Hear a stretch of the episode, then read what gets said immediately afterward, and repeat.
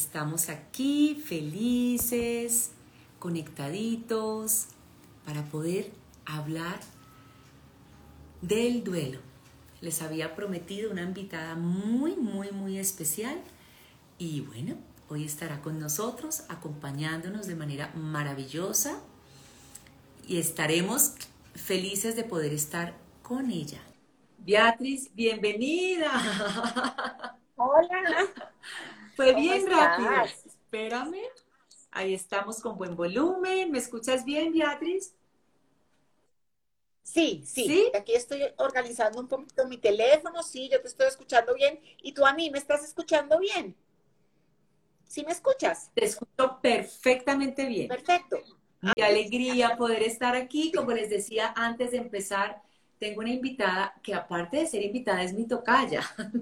Pocas veces encuentro Beatriz, porque somos Beatriz Elena Estrada, mi invitada del día de hoy, y Beatriz Elena Vázquez, que soy yo. Entonces, feliz de poder coincidir hoy contigo, más aún hablando de un tema tan hermoso, porque sé que es un tema que a todos en este momento nos puede interesar, como es el duelo. Entonces, Beatriz, antes de yo presentarte, quiero que le demos la bienvenida a toda la comunidad que se está uniendo en esta noche de hoy para poder hablar del duelo, un camino de amor, un camino que nos permite despertar desde otro lugar y reconocer ese sentimiento con mucho amor y respeto. Bienvenida, Beatriz. Muchas gracias a ti, Beatriz, tan adorada. Bueno, primero que todo, las dos somos Beatriz Elena y el Elena es Sirachi, ¿cierto? El tuyo también es Sirachi. Es Sinache, sí, tal cual. Es Tal cual. Tal cual. Me gracias a ti. Gracias a ti por estar aquí. Hoy vas a tener un espacio en el que yo voy a hablar poco porque tú eres mi gran invitada y quiero compartirles de dónde nace invitar a Beatriz. Pero antes quiero contarles quién es. Es una mujer, como bien lo define ella, mamá y abuela, absolutamente maravillosa, que obviamente a lo largo de su vida ha vivido experiencias que le permitieron reconocer el duelo como un camino de luz. Y brevemente voy a compartirles que cuando ya llevaba 34 años de matrimonio, Beatriz decide separarse, otro tipo de duelo, otro tipo de pérdida diferente, pero se separa lo que causó en ella naturalmente dolor. Luego, su yerno, el esposo de su hija, a los 32 años, también tiene una muerte accidental y fallece. Y no habían pasado, tengo entendido, Beatriz, dos meses. Tres meses. tres meses y tu mami. Perdón, 15 días. No, no, no, ¿cuáles dos meses ni tres? 15, días. 15, días. A las dos semanas de mi yerno, sí, claro. A las dos semanas, eh, tu mamá también regresa al hogar, como decimos en nuestro mundo espiritual. Fallecer es exactamente regresar al hogar. A través de esas experiencias naturalmente vividas, decide Beatriz escribir un libro hermoso y ahora les voy a contar. Se llama Una luz para mi duelo. ¿Y cómo llega este libro y cómo llega Beatriz a este espacio de luz de amor? Mi papá fallece hace seis meses. Cuando mi papá regresa al hogar hace seis meses de, vamos a hablar en los términos conocidos, de una muerte natural, empieza el duelo, empieza el duelo de familia con mi mamá y con mis hermanos. Y en ese momento, un amigo de mi hermano le regala este hermoso libro, porque es que es absolutamente precioso, a mi mamá. Y mi mamá, una mujer hermosa que llevaba 59 años de casada con mi papá, elige Beatriz leer el libro. Además, llevamos seis meses con mi papá, pues en el hogar, acompañándonos desde el, desde el cielo y elige leerlo. Y no ah. solamente leerlo, sino hacer los ejercicios, porque el libro trae los ejercicios, de eso vamos a hablar ahora antes de terminar el live. Y es por eso que yo empiezo a contactar a Beatriz y digo, te quiero en un espacio con mi comunidad, porque estamos viviendo momentos de duelo muy importantes. Venimos con dos años, de verdad, Beatriz, donde hemos perdido personas que se han ido, que se nos han adelantado en, ese, en este viaje por diferentes circunstancias. Entonces, ¿quién más que tú para podernos hablar hoy del duelo? Así que te doy esa, este abrazo virtual, porque sé que estás en Manizales, yo aquí en Bogotá, pero este abrazo virtual para acogerte en nuestro espacio.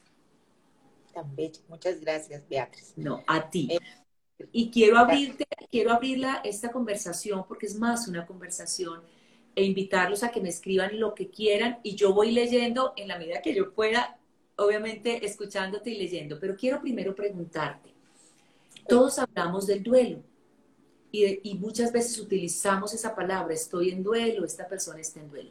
Beatriz, ¿qué es el duelo? Bueno, muy bien. Buenas noches para todos.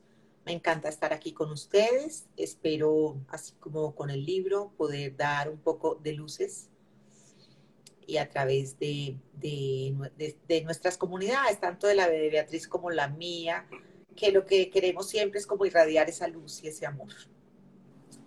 De manera que muchas gracias por, porque para mí es de verdad que es un honor estar aquí, Beatriz. Gracias a ti. ¿Qué es el duelo? Mira, el duelo, primero que todo yo voy a decir algo que eh, se supone que no es, que científicamente no, no, no, no, no se habla de él desde ese punto de vista y para mí el duelo es un estado, porque es un estado de pérdida. Cuando nosotros perdemos a alguien, hablamos del duelo por muerte porque hay muchas otras clases de duelo por muchas otras clases de pérdida. Cuando tenemos pérdidas significativas e importantes en la vida, hacemos duelos. Y es un, es un proceso más o menos parecido como cuando hay muerte, por ejemplo pero yo me dedico y me enfoco muchísimo más al duelo por muerte. Sin embargo, em, como les decía, aplica igual para todo. Aplica exactamente igual para cualquier tipo de pérdida. Desde, por ejemplo, cuando se pierde una relación amorosa, cuando hay una ruptura, o cuando entonces perdemos el empleo, o cuando nos trasladamos de ciudad o de país, o cuando hay una pérdida de estatus, o la pérdida de la salud, o, la pérdida de Por ejemplo, una quiebra económica, es un duelo, bueno, todos esos son duelos, son pérdidas, y cuando hay pérdidas significativas e importantes, las personas hacemos duelo. Nos enfocamos ahora más en el duelo por muerte, es decir, cuando muere un ser querido importante para nosotros, un ser que amamos, entramos en duelo. Yo digo entramos porque, porque es como un estado, como cuando uno, cuando uno queda en embarazo, por ejemplo. Entonces estaba, no estaba en embarazo, de pronto está en embarazo, pues está en estado de embarazo. Era soltero, estado civil soltero, se casa, estado civil casado. Una pérdida, no la tenía, ahora pérdida, estoy en duelo. El, el duelo es como un estado, porque ahí nos vamos a quedar y nos vamos a quedar para toda la vida. ¿Por qué? Porque es la forma como afrontamos la pérdida. Nosotros inmediatamente perdemos a alguien, la vida cambia al cielo. Nos da una vuelta entera, absolutamente entera. Y hay una diferencia. Entonces empezamos como a adaptarnos a esa pérdida y tenemos que hacer un camino de adaptación a la pérdida y de afrontamiento de la pérdida. Ese camino de afrontamiento y de adaptación se llama duelo. Ese es el estado en el que entramos cuando tenemos una pérdida significativa y es cómo la vamos a afrontar. Otra cosa es el dolor, que la gente se confunde con duelo y dolor. El duelo eh, tiene muchos sentimientos y el duelo tiene eh, muchas manifestaciones y tiene muchas actitudes y muchos pensamientos y muchas conductas. El duelo tiene de todo, de todo, de todo, de todo. Pero es, lo que sí sé es que es inevitable. Todos hacemos duelo ante una pérdida, todos, unos con más intensidad que otros. Es dinámico, es algo que está en permanente movimiento. es universal, todo el mundo lo vive, es intransferible, es de cada uno, nadie se lo puede entregar al otro, es eh, obligatorio. Pues, no lo podemos evitar. Entramos al duelo cuando tenemos una pérdida, una pérdida grande y significativa, entramos a un estado que se llama duelo. Y donde hay realmente mucho dolor, por lo general. Hay mucho dolor.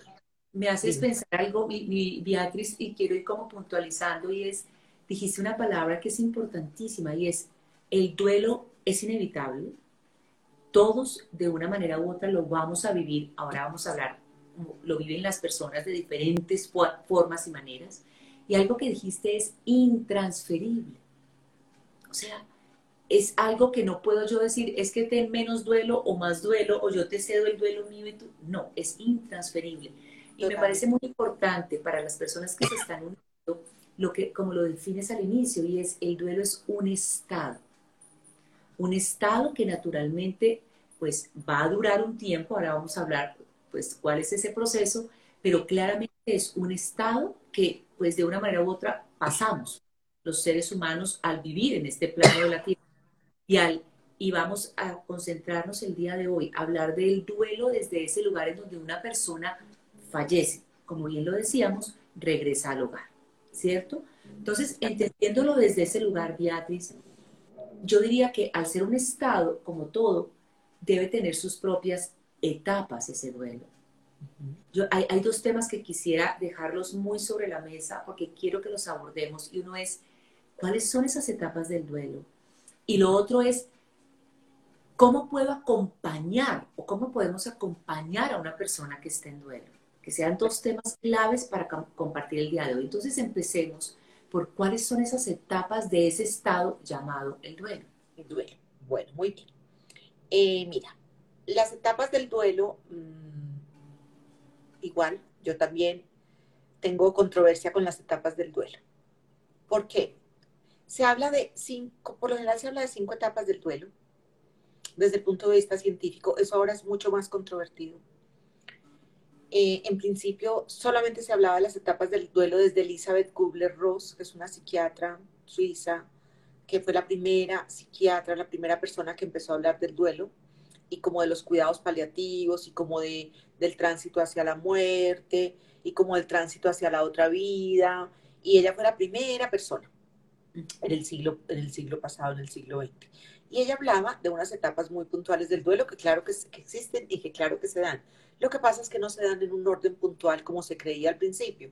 En las personas que son enfermos terminales sí se pueden dar como en el orden en que ella lo decía, sí se pueden dar así las etapas, pero en las personas en duelo, pues o sea, en las personas que están haciéndole duelo a su propia vida, que es el enfermo terminal que sabe que va a morir, que tiene conciencia de su propia muerte. Hay unas etapas que son muy puntuales y van en orden, que era de las que hablaba Elizabeth Kubler-Ross. Pero resulta que ahora, pues un mucho tiempo después, nos damos cuenta que esas etapas en las personas en duelo, las la persona común y corriente a quien le falta un ser querido, las etapas no se dan de esa manera. Sí se dan, sí son esas mismas de las que ella hablaba. Lo que pasa es que se dan o una sola, o dos, o todas al mismo tiempo, o, o, o simultáneas, o día una, o día tres, o, o las cinco al tiempo. ¿Ves? No hay un orden.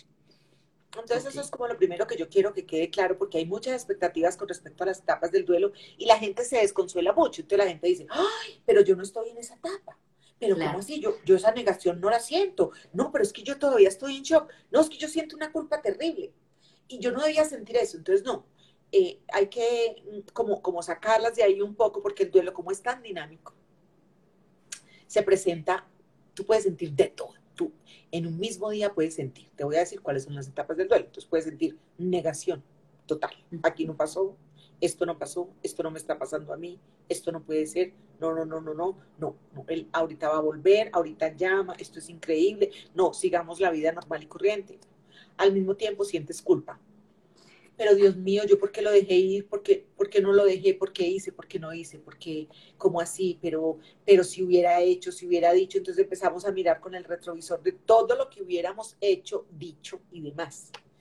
Y entonces empieza la negociación, no, yo tal vez voy a hacer esto, entonces yo, no, tal vez fue que en la clínica les faltó eh, poner más cuidado en tal cosa, no, yo voy a ir a averiguar a la clínica a ver qué fue lo que pasó, porque es que yo creo que aquí hay un error, entonces empieza la etapa de la negociación, pero como les decía, todo esto se da al tiempo, al tiempo, al tiempo, al tiempo, el shock, no tengo ni idea de aquí qué pasó, estoy en shock total, no sé ni qué está pasando, no entiendo, estoy fuera de mí misma, no, no, la gente al principio, cuando saben esas muertes tan intempestivas, tan sorpresivas, la gente hace un estado de shock impresionante. Y eso es muy sabio y muy lindo porque eso es como una anestesia. El shock es una anestesia, porque si de una vez asimilamos qué fue lo que nos pasó, pues nuestra mente, eh, nuestras emociones, hasta, hasta nuestro cuerpo no aguantaría ese voltaje de, de, asimilarlo de una. Entonces, el shock es una anestesia emocional, es como un blindaje del principio, mientras uno como que va aterrizando despacio. Entonces, las personas al principio que uno dice, ay, cómo está de guapa, fulanita, qué valentía. No, es increíble, yo la vi en el velorio, pero es que no puedo creer, no, cuál, ni cuál guapa, ni cuál valentía, ni cuál fortaleza. Es ese shock emocional que la pone en esa situación de que, pues, que ella no tiene ni idea qué está pasando. Entonces ella está muy bien, la persona, él o ella ah. o cualquiera. Creo que algo que, que dices con respecto, Beatriz, al shock emocional, porque estábamos hablando de negación, culpa, y el choque emocional es otra parte de las etapas del duelo.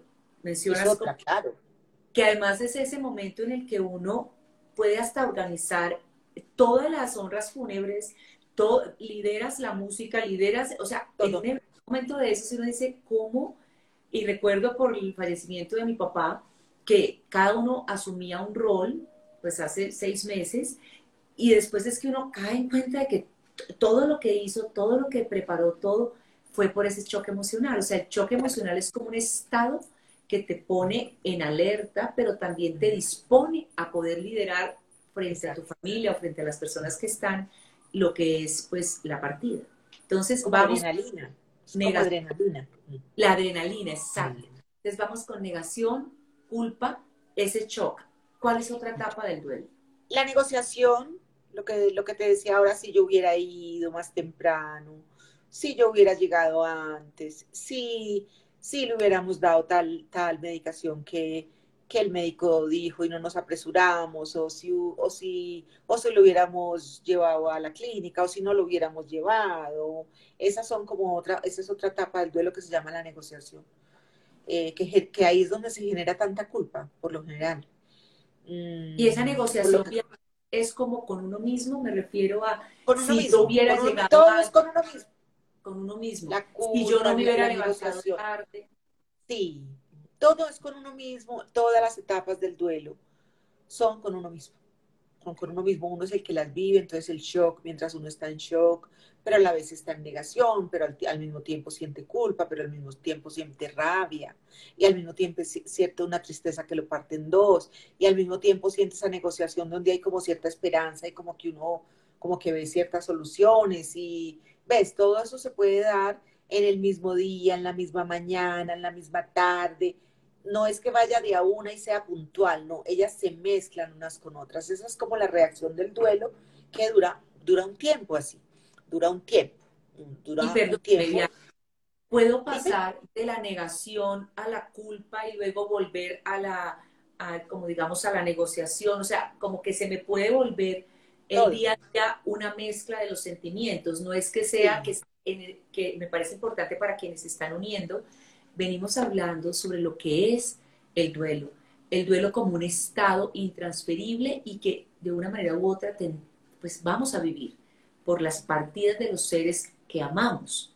Ahora bien, esas etapas que mencionas, negación, culpa, choque emocional, negociación, pueden ser etapas que se presentan en ti en diferentes momentos y, o todas al tiempo, que es lo que nos estás mencionando. Exactamente. Pueden ser día una, día dos, día tres o todas. Y puedo retroceder y volver a la de la Claro, es una montaña rusa, Beatriz. La mejor descripción es que las etapas del duelo, las tales etapas que nos mostraban como en ese orden, que no hay, no hay tal orden, sino como que nos subimos a una montaña rusa de emociones y de sensaciones y de sentimientos y de pensamientos. Entonces, eso es lleno de subidas, bajadas, recovecos, a veces la ruta es más fuerte, a veces es más suave, a veces, pero siempre es una montaña rusa que te mantiene como, como en una expectativa muy fuerte, muy, muy fuerte, como la montaña rusa, igual, que tú estás esperando como, como el bajonazo y, y la subida y la bajada eh, desde una altura más grande, entonces te da más miedo o menos miedo, o, sientes tantas cosas cuando estás en una montaña rusa, es eso. O como las olas del mar, es, eh, que van y vienen, son, son los, los, los, las etapas son sentimientos y emociones que van y vienen. Van, vienen, van, vienen como las olas del mar. Y eso desconcierta mucho a la gente en los duelos. Porque, porque la, la, la persona piensa, pero si yo hace un rato estaba como bien, como mejor, yo me sentía distinta, y ahora qué es esto que estoy sintiendo, que, tengo esta rabia, qué es esta rabia que tengo, porque la rabia es otra y es muy común, muy normal, muy frecuente. La rabia mucho es con el ser querido que muere, pero ¿cómo se te ocurre irte? ¿Pero cómo se te ocurre morirte? ¿Pero cómo me dejas así? ¿Pero a qué hora es que te fuiste? No es que no hay derecho. ¿Cómo es que te vas? Entonces regañan a la persona que ha muerto, pero a su vez por eso sienten culpa Por ejemplo, pues también en las muertes repentinas es muy común que haya mucha rabia con la persona que fallece, pero nadie le cuenta eso a nadie porque no se atreve, porque se siente muy culpable. ¿Cómo voy a decir que yo tengo mucha rabia contra mi esposo que acaba de morir? Tengo una rabia con él y voy a sentir rabia mucho tiempo. ¿Cómo se le ocurre morirse? y resulta que él se, se, se accidentó en, bueno, o, cualquier cosa, lo que hubiera pasado, le dio un infarto fulminante y entonces la rabia, sí, es que seguro no te cuidaba lo suficiente, es que claro, empieza a echarle la culpa a la persona que muere, porque todo eso hace parte del duelo, lo que pasa es que eso es con uno mismo, con uno mismo. Mi Beatriz, y ahí vienen las preguntas, porque me encanta, nos están escribiendo y acompañando de verdad de corazón a todas las personas que nos están poniendo sus propias situaciones y nos las comparten porque estamos cobijando, abrazando el sentimiento de muchas personas que están atravesando por el duelo. Te pregunto, ¿qué hacer cuando estoy en esas diferentes etapas? O sea, tanto, ¿qué hace uno que la está sintiendo? O sea, ¿cómo debo abordarla? ¿Y qué hacer los que acompañan al proceso o, a la persona que está viviendo el duelo? Mira, esa es una pregunta muy interesante. Mm, primero que todo, entender que la persona que ha perdido a alguien o las personas que han perdido a alguien tienen, pues están a pérdida, están en un momento doloroso, en un momento angustioso, en un momento de tristeza, es un momento de mucha vulnerabilidad. Entonces, primero que todo, aceptar que es así. Vamos a poner el ejemplo de una amiga. El de tu papá pues no lo vamos a poner puntualmente porque tú estás con tus hermanos, estás con tu mamá, me supongo que están rodeando mucho a tu mami. Total. Con este duelo, para ustedes es la persona más importante ahora, pues porque la pérdida más grande es para ella ahora. Claro. Y ustedes como hijos entienden eso y saben eso, pues porque imagínate, casi 60 años de matrimonio, pero por Dios, pues es que a ella le falta todo, le faltan los ojos, le faltan los oídos, le faltan las manos, le faltan los brazos, le falta la vida, se va todo con esa persona de 60 años de matrimonio. Eso es un duelo muy grande y es, un poco descalificado, es un poco descalificado porque la gente dice, no, pues ya, pues qué pesar, no, pues está bueno, no, pero ¿cómo así que ya hay que, cómo así? No, ya, no es ya, es que son 60 años de vida juntos. Eso es, eso es una cosa increíble, es una cosa increíble. Entonces a tu mamá se le va la mitad de la vida con ese, con ese esposo, se le va la mitad de la vida. Es un duelo muy grande el de tu mamá. Es un duelo muy grande, pero también es un duelo con mucha sabiduría en medio de su vejez, de su momento de la vida. Ella pues, pero como ella lo asuma, está bien. Como ella lo asuma, está bien. Hay que ser respetuosos, hay que ser amorosos, hay que ser pacientes y hay que permitirle, primero que todo y ante todo, expresar lo que quiera expresar y no invalidarle nada, no decirle, no mamita, pero no llores, pero no te entristezcas, pero no, ven, mira, hacemos otra cosa, camina más bien, nos vamos a dar una vueltecita. No, sino si está llorando, uno está ahí.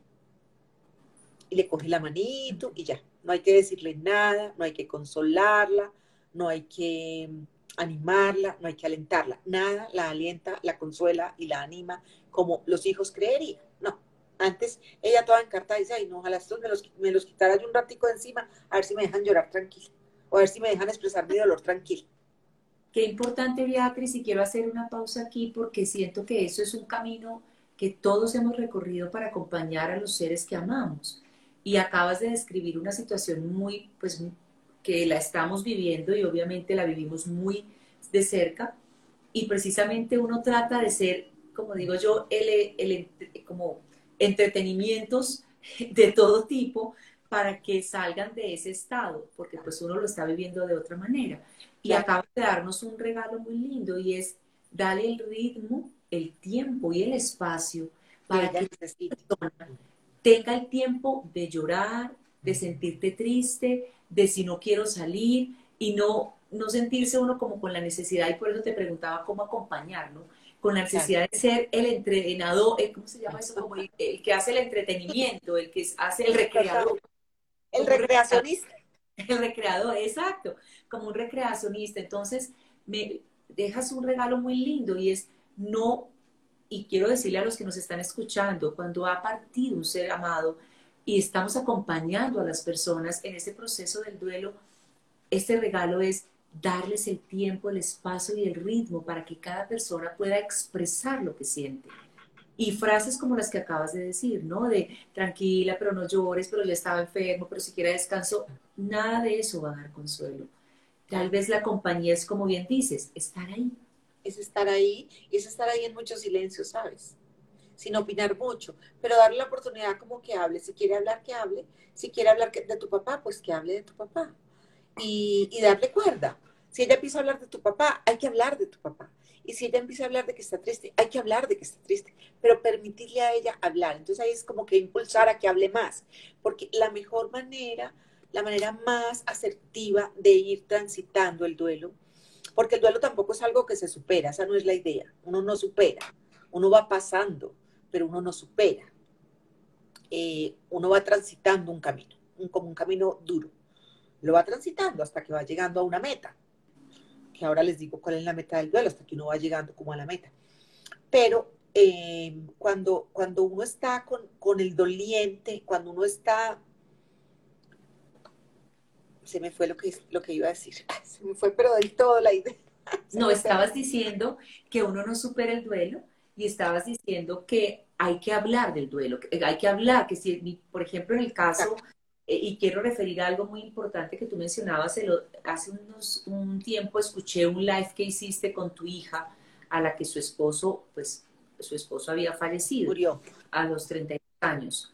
Y mencionaste algo muy importante y era dejar hablar a la persona y dejarla hablar con el sentimiento que tiene la persona en ese momento y no interrumpir o no invalidar la emoción de la persona. Mm como pues dentro de este camino ella necesita expresarlo y estabas diciendo, parte de lo que necesitamos es habla. O muchas veces, y me acuerdo mucho, decía tu hija, hablar de lo mismo. Claro, habrá gente que dirá otra vez, pues la forma de acompañar es escucha. Diez veces quiero contar la forma como lo encontré cuando estaba en la camita dormido.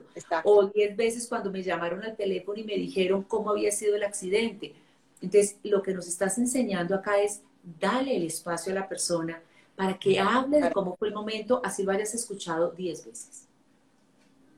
De que hable, de que llore, de que exprese, de que sienta como esa tranquilidad de poderlo hacer, porque la mayoría de la gente en duelo está muy sola, porque lo que hacemos alrededor de ella es impedirle que lo haga e invalidar lo que está sintiendo porque al decirle no, pero ya deja de pensar en eso, pero, pero no, trata de, de, ponerte un poquito mejor, pero mira que ya han pasado muchos días o muchos meses y tú nada, eh, pero mira que no lo vas a dejar descansar en paz, pero em, ya, es el, ya es el momento de pasar la página, él está mejor en, en, en donde está, él está mucho mejor, eso, nada de eso consuela y todo eso eh, presiona y todo eso desautoriza e invalida el duelo de quien lo está viviendo.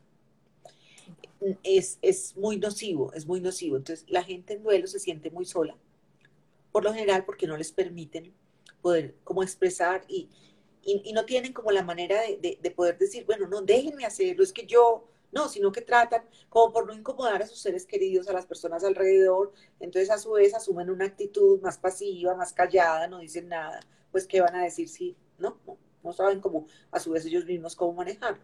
Cuando el duelo realmente, realmente el duelo se empieza a procesar, a elaborar la pérdida propiamente dicha. Cuando podemos expresar. ¿Qué es expresar? Es llorar, es hablar, es contar, es decir, es, es, eh, es eso. De eso se trata un duelo. importante. o sea, se puede elaborar cuando podemos expresarlo. Exacto. Cuando podemos hablar de él no cuando hago todos los intentos para que la persona se abstraiga de vivir el momento que está viviendo. Entonces, darle el espacio para poder hablar del duelo es parte del primer camino de, de, ayudar y contribuir a esa persona en el duelo. Es fundamental, es fundamental, fundamental. Entonces, y durante mucho tiempo, ¿ves? Porque no es solo al principio. Entonces eso también pasa en los duelos, que ahora tu papá ya, entonces murió hace seis meses, entonces si tú vas a hablar con una amiga y de pronto la amiga te va a decir, pero, pero Beatriz, mira, ya han pasado seis meses de lo de tu papá, ¿no crees que ya es tiempo suficiente como para que tú em, o estés más tranquila, o estés menos triste, o pues la, persona siempre le pone un límite, un límite, un límite a tu dolor, un límite a tu sufrimiento, un tiempo, un tiempo, porque el de afuera no sabe cómo manejar ese dolor del otro, no sabemos qué hacer, no sabemos qué decir, no sabemos cómo actuar, nos encantamos. Yo tenía un paciente muy lindo, tengo un paciente viudo, que su esposa murió de COVID, un hombre de 60 años y su esposa muere de COVID, una mujer de 58 años. Y él, una viudez, en un dolor, en un dolor, un paciente en un dolor, llevas, en este momento su esposa lleva seis meses de haber muerto. Y él me dice, yo me volví un encarte, porque donde yo voy, yo me, yo me digo a mí mismo encarte, que él se saluda por la mañana en el espejo y se, y se dice, hola encarte, hoy qué vas a hacer, que porque a donde llegas un encarte. Y yo le decía, ¿por qué dices eso? Y me decía, mira, yo llego y llego a mi casa y están mis hermanos, está mi mamá, que todavía tiene mamá, están mis hermanos, está mi mamá, y yo lloro, me siento a llorar en un asiento y les digo, vengo a llorar aquí, no quiero llorar solo en mi casa. Y hay que ver el encarte. Ay, no, no saben qué hacer, no saben qué decir, no saben qué vas a hacer para que no llore, cuando lo que yo quiero es llorar. Entonces, ese no es el sitio, güey. Me decía, si voy con los amigos por cualquier cosa, me invitan de, amables, de atentos, que camine, que vamos a tal parte, que vamos a comer a la casa de fulanito y fulanita. Yo llego allá. Por cualquier motivo, me dan ganas de llorar. Es un hombre que, llora fácil. Entonces él me decía, yo en medio de la comida, y yo me acuerdo de mi señora, y yo siento un dolor profundo y no me puedo contener, entonces lloro. ¿Y qué hacen los comensales? Sentirse, sentir el encarte yo me vuelvo el encarte, no saben qué hacer conmigo, no saben, no tienen ni idea ni qué hacer, ni qué decirme, ni cómo, ni cuándo, ni por qué. Y yo veo la incomodidad que creo alrededor. claro, claro. Es así. Total. Y él me decía, yo solo necesito que me dejen llorar ese ratico, yo lloro y me tranquilizo. Y ya, y ya, soy capaz de recomponerme y seguir. No me tienen que decir nada, no tienen que hacer nada no me tienen que, nada, que me esperen un momentico, yo, me, yo lloro y me calmo. Mira qué valioso es, me parece algo importante y te lo pregunto a ti que eres experta en el tema, Beatriz, y es, ¿qué tan valioso es que tú le puedas preguntar a la persona cómo quieres atravesar el proceso del duelo? Lo pregunto es más desde la base, de pronto no sabemos cómo hacerlo porque no, no, no sabemos ni qué estamos sintiendo, no reconocemos esa emoción pero puede ser muy valioso decir, ¿quieres llorar? Llora tranquila, aquí estoy contigo. Si quieres ver fotos, aquí estoy contigo. Si quieres hablar del momento, eso es, es conveniente también, da impulsar a la conversación, Beatriz. yo diría que más que impulsar a la conversación, lo más importante que podemos hacer cuando vamos a acompañar a una persona en duelo es decirle, no tengo ni idea qué decirte, no tengo ni idea cómo hablarte. Pero lo que sí te quiero decir es que aquí estoy. Tú dirás, aquí estoy para lo que necesites. Pero la verdad, yo no tengo ni idea. Porque la persona que va a acompañar no tiene ni idea. Porque el doliente, quien está en duelo, como tiene sus altibajos emocionales tan impresionantes, esas etapas así, como entre una licuadora, entonces a ratos tiene mucha rabia.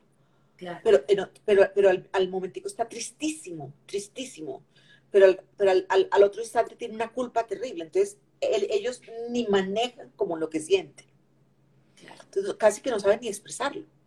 Porque cuando, cuando los atropellan todos esos sentimientos, no saben cómo ni qué decir. Como que hasta dicen incoherencias, ¿ves? Entonces, uno simplemente les dice, yo no sé, pero yo aquí estoy, aquí estoy. Aquí estoy incondicionalmente para ti. Yo te acompaño en lo que tú necesites y quieras. Acompañarme en el duelo al principio, ¿sabes cómo es que es muy importante? Digamos, acompañar como en lo práctico, como en las diligencias, como en, el, en la organización de la casa, como, como en las comidas, como en las vuelticas, como con los niños y hay niños, como en lo práctico y cotidiano de la vida, es un acompañamiento muy bueno y muy importante.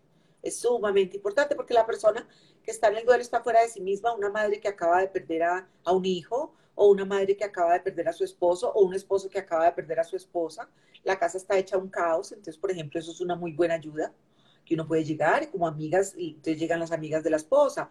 Em, y, y, que, y pueden hacer? Pues eh, hacer como mirar a ver la, en la cocina cómo están las cosas, eh, qué falta, qué hay que hacer, a dónde hay que ir, qué vuelta hay que hacer, eh, qué pasa con los niños, bueno, más o menos como hacerse un poco cargo porque la casa se vuelve un caos terrible. Al principio. Entonces, eso cuando estás acompañando el proceso. Cuando estás acompañando. Estás viviendo, por ejemplo, aquí nos estaban escribiendo, cuando es ese dolor desgarrador, cuando hay esa rabia, ¿qué recomiendas para que uno que está viviendo ese proceso y lo está sintiendo, que no tienes ni ganas ni de comer, ni de hablar, ni de vestirte, ni de caminar, de nada, ni de levantarte muchas veces de la cama? ¿Qué recomiendas para poder atravesar esa parte del duelo? que lo hagas, que vayas haciendo lo que estás sintiendo. Mira, eh, al principio del duelo, como les decía, cuando hay esas muertes, pues esas muertes que dan tan duro, al principio, al principio las personas no estamos dentro de sí mismas. Es como si nos hubiéramos salido de nosotros mismos. Como que no queremos estar ni dentro de nosotros. Entonces, no hay energía de nada. Entonces las personas a veces no quieren ni levantarse, ni bañarse, ni, hacer nada. Eso les va pasando en unos días. Pues ya si no les va pasando, habría que mirar qué hacer, pero eso es otra circunstancia. Pero por lo general les va pasando. Pero al principio es permitir el sentimiento desbordado. Es que al principio es, es un desborde total. No, no hay cómo contener, no hay cómo controlar, no hay cómo, ¿no? Es ese shock, pero ese shock puede ser medio de mucha tristeza. La persona parece que está como fuera de ella, pero está demasiado triste. ¿Ves? Es que eso es como lo, un poco lo, paradójico de los duelos, como que la persona está pero no está. Es, es un sentimiento, el duelo es una cosa rarísima, finalmente. El duelo es una cosa extraña, cuando los duelos son tan fuertes. Y, pero es muy válido, hay que respetarlo, hay que permitirle a la persona que llore duro, que si no quiere comer, que no coma, que hay que ofrecerle igual, ¿cierto? pero, pero hay que respetarle. Esa falta de apetito al principio es muy normal. La falta, el, el no querer hacer cosas como esa adinamia, ya vamos, que es cero dinamismo, cero energía. es muy normal, es que la persona literalmente no es capaz físicamente, a, a, veces ni de pararse ni de sentarse, es que no le entra el aire, no le pasa el aire. Entonces eso es muy respetable, hay que esperar a que le vaya pasando y uno estar ahí muy pendiente muy acompañador, mucha compañía, pero en mucho silencio y en mucho respeto. En total respeto, total. Me haces respetar en el libro, en tu libro de Una luz para, para mi duelo, que se llama, esa parte del libro donde tú dices, el cuerpo se expresa durante el duelo. Cuéntanos un poco qué significa para quienes estén atravesando lo que significa leer el cuerpo porque puede ser una, como un GPS, digamos, de emociones.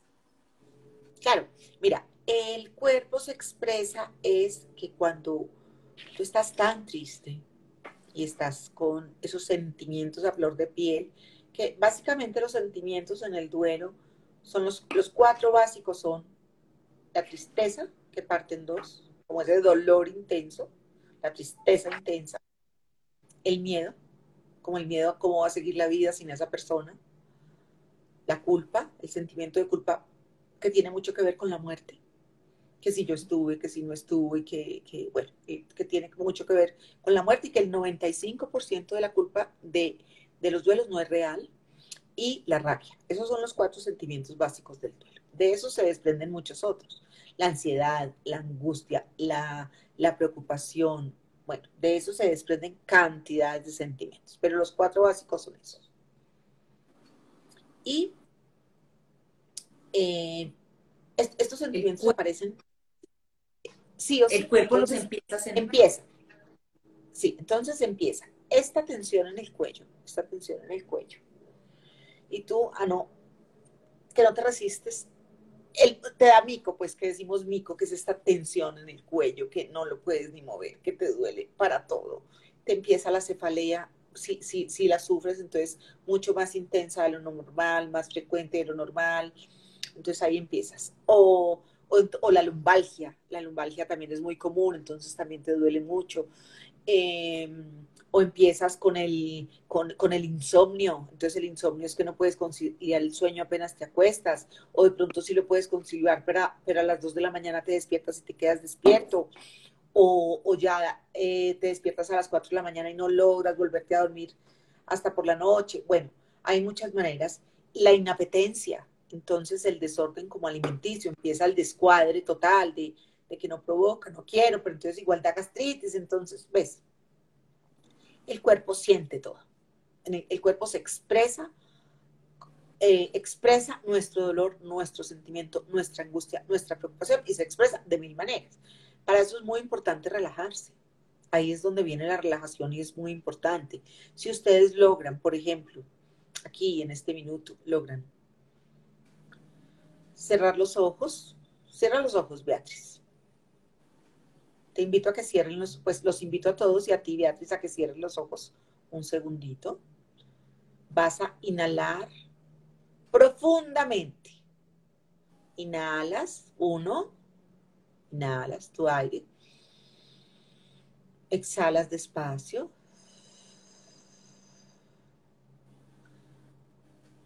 Y vuelves a repetir.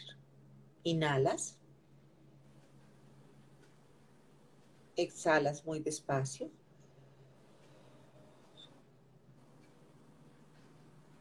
Vuelves a repetir. Inhalas.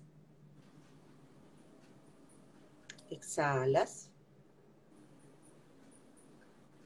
Y aflojas. Afloja el cuerpo. Sientes que estás más flojito tu cuello, tus hombros, tus manos y nuevamente abres los ojos.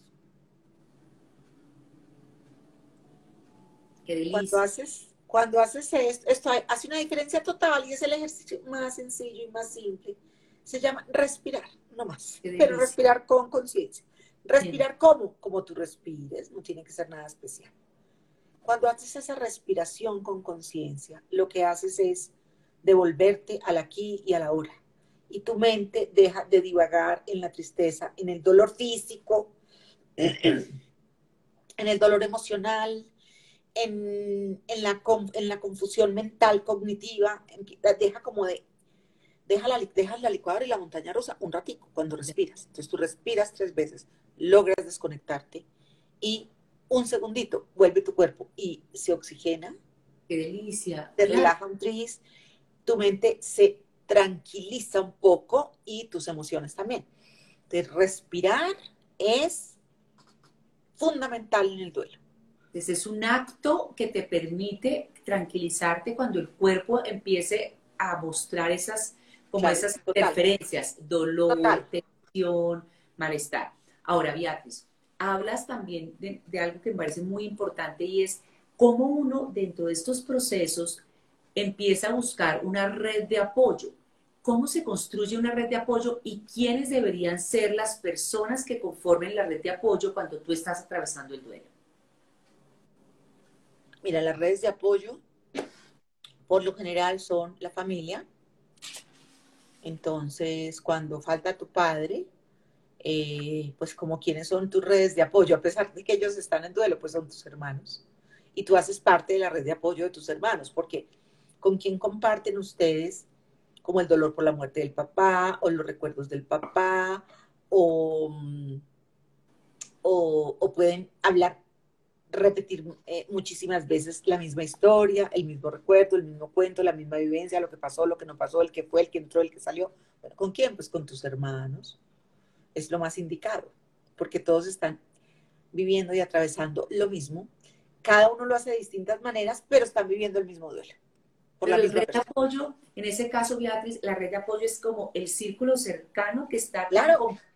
como tú en el duelo. No es que yo, bueno, aparte de buscar un terapeuta como el caso tuyo, te acompañas a las personas en los procesos. Pero la primera red de apoyo es la red de apoyo natural, la red de apoyo orgánica, es la familia y los amigos. Esa es la primera red de apoyos. A los primeros que tú acudes son los primeros que deben estar ahí. Nosotros en los duelos de los otros debemos tratar de estar ahí, acompañar, colaborar, apoyar, lo que se pueda hacer.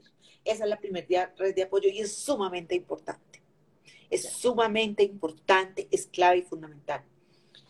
Eh, muchas veces con eso es suficiente, muchas veces con eso superamos, pues superamos, no, elaboramos las pérdidas, procesamos los duelos, llegamos a la meta final.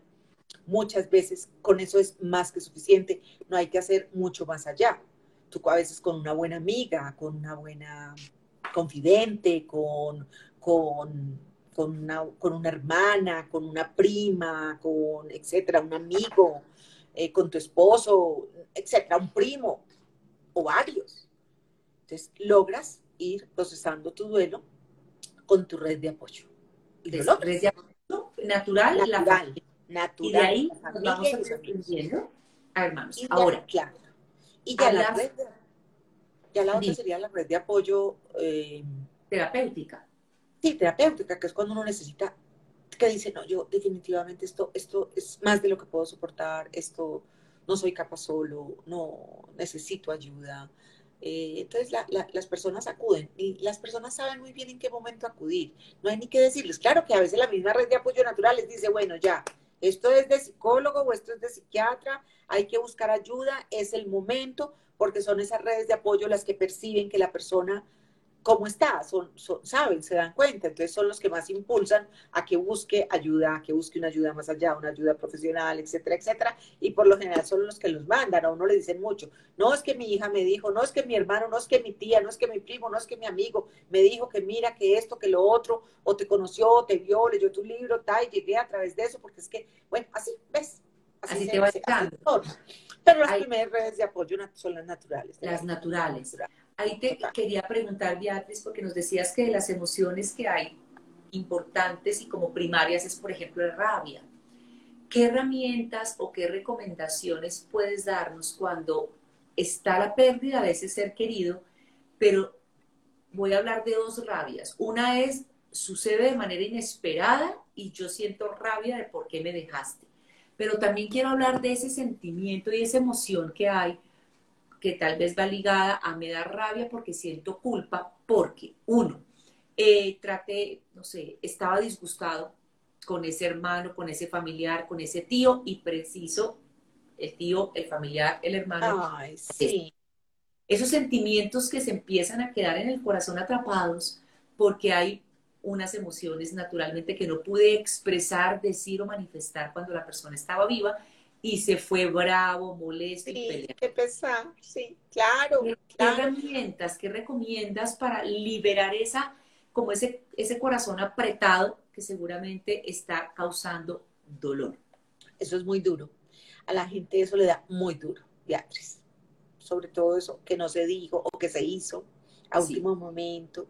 Cuando es lo más humano, lo más natural, lo más común y corriente, cuando tú tienes una discusión aquí con tu hermana y, bueno, y, tuvieron su diferencia y vayas entonces y no le gusta, chao, y bueno, no quedar tera tan cansona como siempre, bueno, cualquier cosa así. Tal cual, sí. Y pasa algo, tú te quedas con eso y eso te mata. Pues tú sientes que, mejor dicho, que se te vino el mundo encima. Eso es muy duro para la gente. ¿Y qué puede hacer una persona, Beatriz, cuando está viviendo y atravesando eso? ¿Qué puede hacer? Me dices, es que no quiero muy bien lo último. herramientas eh, puedes... Expresarlo, expresarlo, expresarlo, decirlo, no, no guardarse nada, decirle a alguien, alguna de sus redes de apoyo, es decirle, mira, es que yo peleé, es que yo le dije, es que yo lo alegué, es que pasó esto, o es que yo tenía esto que me, faltaba por decir, o es que habíamos peleado hace tanto, o es que tuvimos una diferencia. Es decir, contar, expresar, decir, sacar, sacar, sacar. Eso es como una indigestión. Cuando tú te indigestas, pues si vomitas, te compones. En el duelo es igual, hay que sacar, hay que votar, hay que decir, hay que expresar. Porque todo eso no lo empezamos a guardar. Entonces, quien tiene ese sentimiento de culpa ahí, por ejemplo, porque tenía rabia con la otra persona, tenía mucha rabia, y ahora ya no tiene rabia, esa rabia se le vuelve culpa. Entonces eso es un revoltivo ahí terrible. Entonces, ¿qué hay que hacer? Pues hay que limpiar. Y de la única manera que se limpia es sacando, sacando. Entonces la otra persona le va, algo le dice, o simplemente el hecho de sacar, sacar, poderlo expresar, poder decir, poder llorar. Háblelo, dígalo, cuéntelo. Quien lo esté viviendo, que aquí es como para recomendarles, quien lo esté viviendo, busque la persona con quien pueda hablarlo. Me imagino que podría servir escribir una carta uno mismo, como sacando todas esas emociones, y también quienes lo estén viviendo y estén percibiendo que esa persona tiene ese dolor, invítenlo a que lo hable, lo diga, lo exprese y no se quede con eso atrapado. Porque es lo que mencionas, eso duele, porque quedó un sentimiento de, de culpa de por qué peleé y ahora no tengo cómo hablar con él. Claro, claro. En el, en el libro hay un ejercicio muy lindo que se llama, que es sobre las redes de apoyo. Entonces, em, como, como las redes de apoyo pueden ser muchas, estoy hablando de las redes de apoyo naturales. Entonces, como las redes de apoyo son tantas, dice, son como 12 afirmaciones que dicen, eh, para que la persona empiece a escoger y a seleccionar su red de apoyo. Entonces dice, mi persona favorita para, para que sea mi confidente es, entonces uno, la persona pone ahí el nombre, la mía es Beatriz. Entonces, ah, voy a llamar a Beatriz, tal cosa. mi persona favorita para que me colabore con las vueltas es, eh, ah, mi hermana voy a llamar a mi hermana y le voy a decir que si de pronto, ta, ta, ta. Y mi persona favorita como para salir a tomarme un café, de pronto, un ratico, podría ser fulanito. Entonces lo anotas. Y así hay como 12 afirmaciones distintas para que tú ahí tengas siquiera 12 personas diferentes o las mismas, o tú puedes poner una en varios puntos. Me encanta. Sí, está ese ejercicio en el libro, el libro es, es hermoso para que tú escojas como tus redes de apoyo tu persona para tal cosa podría ser fulanita de tal, y ahí tú vas escogiendo y seleccionando la gente cómo te puede ayudar y tú mismo te vas dando cuenta. ¿Con quién puedo desahogar qué? ¿Con quién puedo hacer qué? ¿A quién le puedo decir qué cosa? Entonces, eso también da tranquilidad. Aquí lo tengo y quiero irme literal porque dice ejercicio número 5, redes de apoyo en el libro que estamos hablando de una luz para duelo, para quienes están uniendo ahora, es el libro que escribió Beatriz Elena Estrada, mi invitada el día de hoy, hablando del duelo. Y me encanta porque, claro, es hacer una lista, esto es una herramienta, una lista de quiénes podrían ser la red de apoyo de cada uno. Pues todos tenemos un familiar, un amigo, un compañero de trabajo que está listo, dispuesto a ayudarnos. Y voy a leer algunas de ellas, como mencionaste, Beatriz. Mi persona confidente es, la persona divertida, la persona servicial, la persona amorosa, generosa, incondicional, que me escucha con empatía, la persona a la que quiero oír y la persona que me gusta que me acompañe. Y de ahí puede salir otra cantidad de listas. Entonces, mira qué importante, eso es una herramienta, así como nos enseñaste la herramienta de, respirar para volver al momento presente, nos estás enseñando otra herramienta para poder buscar esa red de apoyo y saber que en ese grupo de amigos y familia hay personas claves que te pueden ayudar. Hay personas claves con las que tú puedes desahogarte, con las que no tienes que vivir el duelo sola.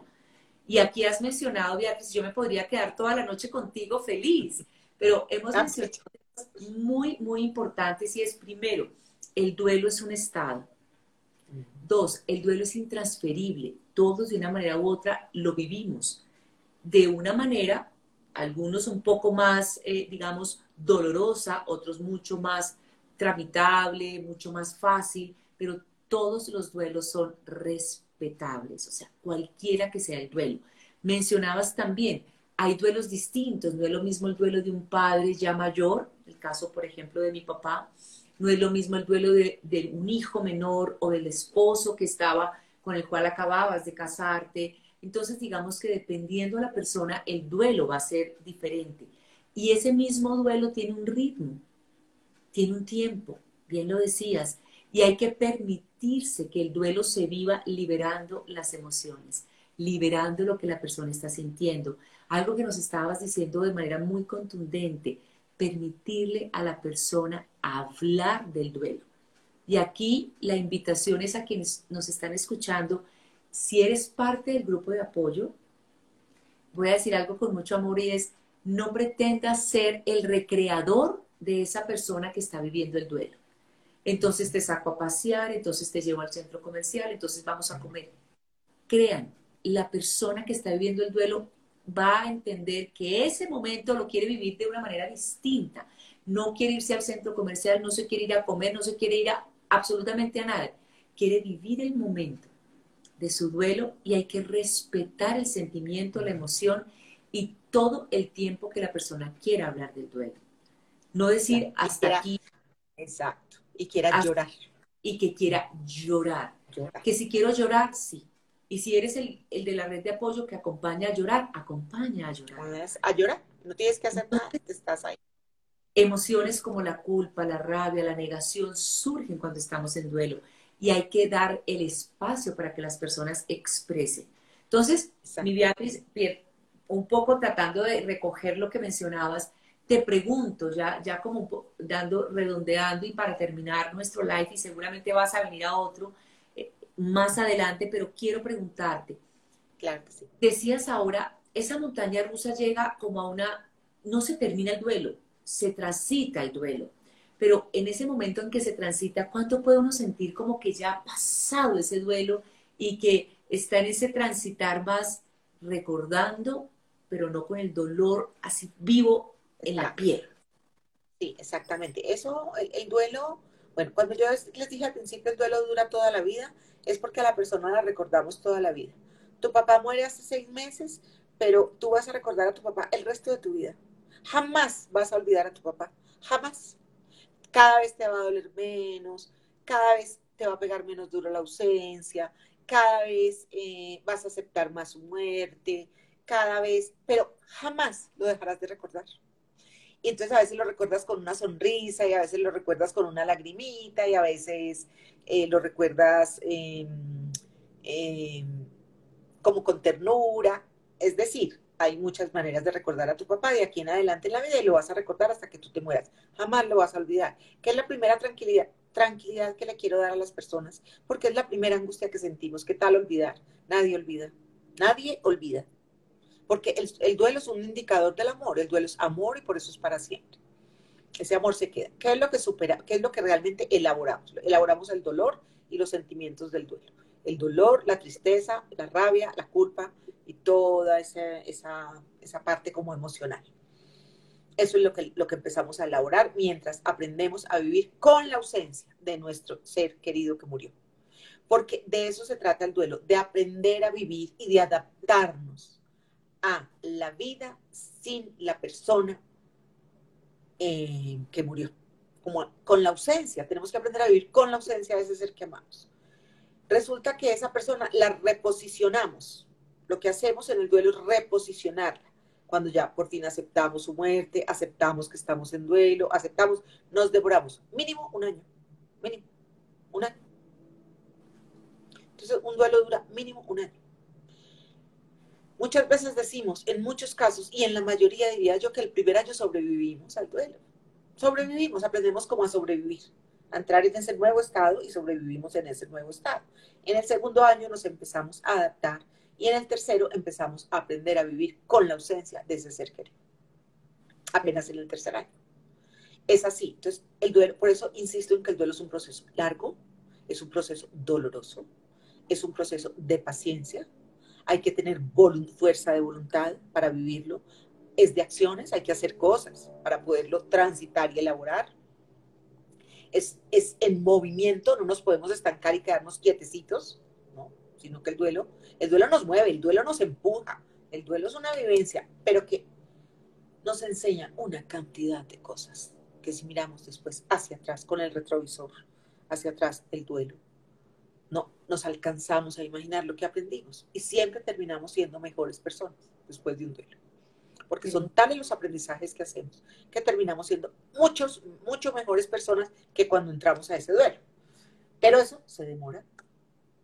qué belleza de verdad, gracias Beatriz, pues nos han escrito y obviamente han puesto sus propias experiencias y sus propias vivencias.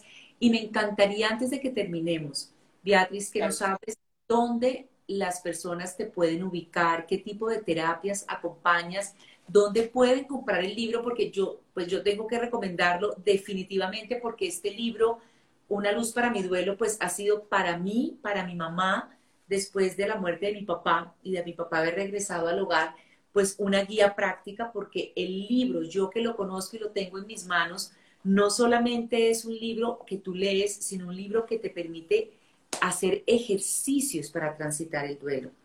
Es una guía. Entonces, para trabajarlo, claro, desarrollarlo, claro.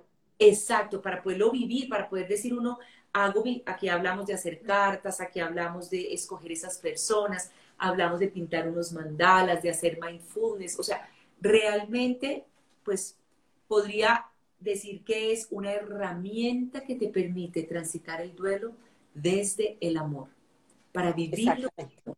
Entonces, Beatriz, cuéntanos, cuéntanos, ¿te lo consiguen? mira. ¿Cómo te consiguen a ti? ¿Y qué tipo de terapias haces para que quienes están acompañándonos lo conozcan y sepan? Bueno, mira, eh, bueno, como, como les decía Beatriz al principio, yo soy Beatriz Elena Estrada, soy la creadora, directora y fundadora de Una Luz para mi Duelo, una hermosa comunidad de duelo que tenemos en Instagram. La comunidad se llama como el libro, Una Luz para mi Duelo. Estamos en Instagram. A través de, de la cuenta de Instagram me pueden escribir al interno, se pueden comunicar conmigo, yo todo lo respondo, puede que me demore un poquito, pero siempre respondo, no dejo a nadie sin respuesta. Se pueden comunicar a través de la cuenta de Instagram, también tengo página web, eh, unaluzparamiduelo.com, se pueden comunicar a través de la página web el libro se puede comprar a través de las dos, o a través de la página o a través de la cuenta de Instagram. Yo lo despacho desde Manizales, yo tengo los libros en Manizales, también tengo en Bogotá, por si lo quieren ir a recoger las personas que viven en Bogotá. También tengo donde una amiga que los, que los despacha, próximamente van a estar donde mi hija que se va a ir a Bogotá a mitad de año. Y bueno, entonces también tengo ahí la posibilidad pues de, pues, de libros en Bogotá en este momento.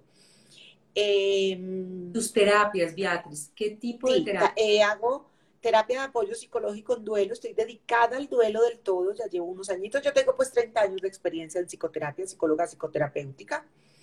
Eh, ahorita estoy muy dedicada al duelo porque pues ese es mi tema en este momento, a través de mis duelos vividos y de lo que hago, eso es lo que hago hoy que amo y, pienso que es como más puedo aportar y dar luces a la gente, entonces hago, hago psicoterapia, hago mucha psicoterapia virtual, eso lo empecé en pandemia, realmente, eh, muchísima psicoterapia virtual, personas de otras partes, la presencial pues la hago en Manizales, obviamente, y, mm, y, tengo a través de la cuenta de Instagram también, tengo unos grupos de, de apoyo al duelo, como unos talleres que son hermosísimos, esos sí que son, a mí me encantan, me parece que es lo más maravilloso, de todo lo que hago, esto es lo más maravilloso.